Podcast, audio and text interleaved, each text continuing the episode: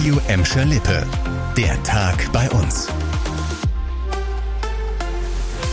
Mit dir Kübner, hallo zusammen. Das war heute schon ein historischer Tag in Gelsenkirchen. Heute ist der Startschuss für den ersten Schulneubau seit 40 Jahren gefallen. Mit dem symbolischen Spatenstich ging der Bau der Grundschule an der Ebersteinstraße los. Sie soll im August des nächsten Jahres fertiggestellt werden und 22 Millionen Euro kosten. Die Corona-Pandemie hat auch Auswirkungen auf die neue Schule. Der Fokus liegt auf Digitalisierung und dem Lüftungssystem.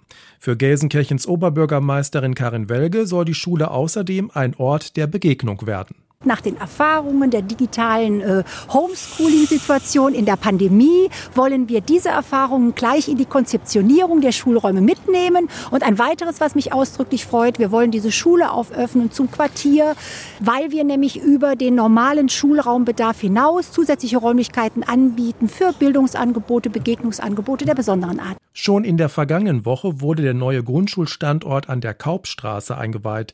Mit dem Neubauprogramm will die Stadt mehr Grundschulplätze schaffen, weil es in Gelsenkirchen mehr Schüler gibt. Wenn ihr mit dem Auto in Gelsenkirchen unterwegs seid, dann braucht ihr weiter starke Nerven und müsst euch seit heute auf den nächsten Engpass auf der Kurt-Schumacher-Straße einstellen und das für mehrere Monate. In Höhe der Arena wird die Brückenunterführung am Ernst-Guzorrer Weg bis Ende des Jahres gesperrt. Dort muss die Betondecke unter der Brücke entfernt und erneuert werden. Auf der Kurt-Schumacher-Straße muss zusätzlich eine Fahrspur in Richtung Gelsenkirchen gesperrt werden.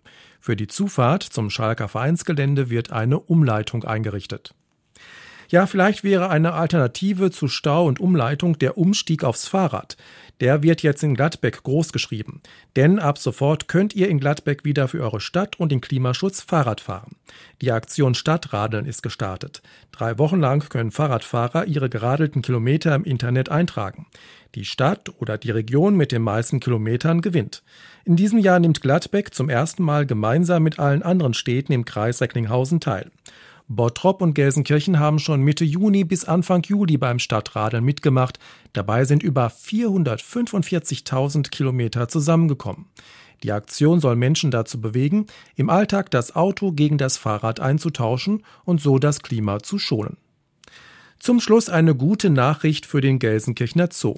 Die Zoom-Erlebniswelt kann sich über einen unerhofften Geldsegen freuen. Eine Privatperson hat im Zoo in Bismarck mehr als 120.000 Euro vererbt. Das Geld stammt von einer verstorbenen Dauerkartenbesitzerin aus Recklinghausen. Die Zooleitung will als Dank eine Gedenktafel für die langjährige Stammbesucherin am Eisbärengehege aufstellen. Der Zoom-Erlebniswelt sind durch die Auswirkungen der Corona-Pandemie massiv die Einnahmen weggebrochen. Das zusätzliche Geld kann der Zoo wohl deshalb gut gebrauchen.